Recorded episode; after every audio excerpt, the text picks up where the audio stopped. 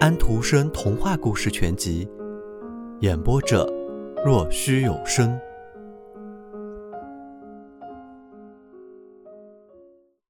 人们这么说，丹麦的山毛榉林真美。可是对安东来说，瓦特堡一带的山毛榉林却更美一些。在他看来，那山崖石块上垂吊着爬藤的雄伟的骑士宫堡附近的老橡树更宏大、更威严一些。那边的苹果花比丹麦的要更香一些，他现在都还可以触摸、感觉到。一颗泪滚了出来，声音清脆，光泽明亮。他清楚地看到里面有两个小孩，一个小男孩，一个小姑娘，在玩耍。男孩的脸红彤彤，头发卷曲金黄，眼睛是蓝的，很诚挚。那是富有的商贩的儿子，小安东，他自己。小姑娘长着棕色眼睛和黑头发，她看去很勇敢又聪明。那是市长的女儿茉莉。他们两人在玩一个苹果，他们在摇晃那只苹果，要听里面盒子的声音。他们把苹果割成两半，每人得了一块。他们把里面的籽各分一份，把籽都吃掉，只留了一粒。小姑娘认为应该把它埋在土里。你就瞧着它会长出什么来吧，它会长出你完全想不到的东西来，它会长出一整棵苹果树来。不过，并不是马上。子，他们把它埋在一个花盆里，两个人都非常的投入。小男孩用指头在土里刨了一个坑，小姑娘把籽放了进去，然后两人一起用土盖上。小姑娘说道。你明天早晨可不能把它刨起来，看看它是不是长根了，这是不可以的。我就对我的花这么干过，只干过两次。我要看看它们是不是在长。那时我不太懂事，那些花死了。花盆搁在安东那里，每天早晨，整个冬天他都去看它，但是只看见那一泡黑土。后来春天到了，太阳照晒得很暖和。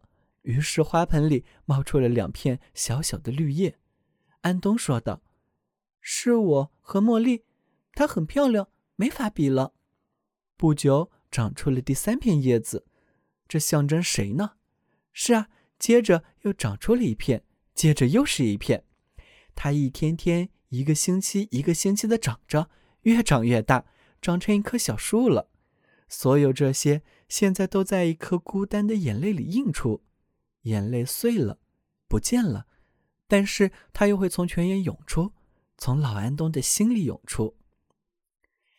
艾森纳赫附近有不少石山，其中一座圆圆的立在那里，没有长树，没有矮丛，也没有草。它被人们叫做维纳斯山，里面住着维纳斯夫人，她那个时代的偶像女人。人们把维纳斯叫做赫勒夫人。艾森赫那所有的孩子当年知道他，现在还知道他。他曾把瓦特跑赛歌的名歌手、高贵的骑士汤豪舍引诱到他那里。小茉莉和安东常到山跟前去。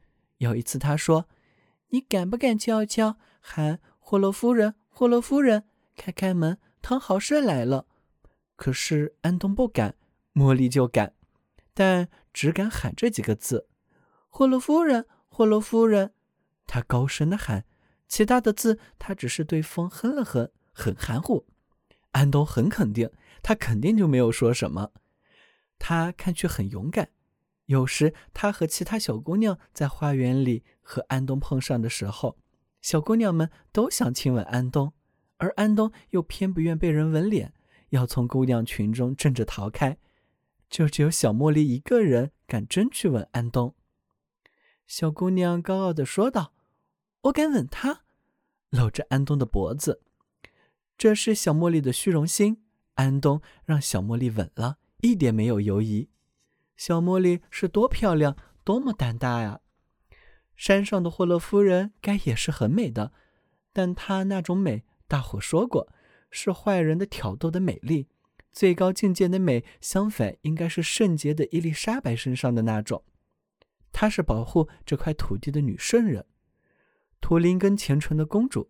她的善行在这一带许多地方的传说和传奇故事中广为人称颂。教堂里挂着她的画像，四周装点着银灯，可是她一点也不像茉莉。两个孩子种的那棵苹果树一年年的长大了，它已经长大到必须移植到花园里自然的空气中去了。在自然空气中，用露水浇它，和暖的阳光照晒它，它得到了力量抗御冬天。在严峻的冬天威逼之后，到了春天，它好像非常欣喜，开出了花。收获的时候，它结了两个苹果，茉莉一个，安东一个，不会再少了。